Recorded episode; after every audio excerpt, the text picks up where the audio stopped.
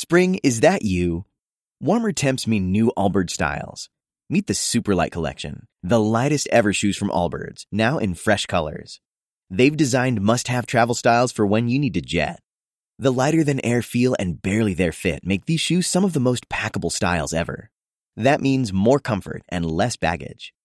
Take the Superlight Tree Runner on your next adventure. Its cushy, lightweight foam midsole supports every step, and the extra outsole traction gives you the grip to just go for it.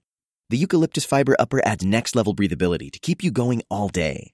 Plus, the Superlight Tree Runner is comfortable and ready to go right out of the box. So, what can you do in a Superlight shoe?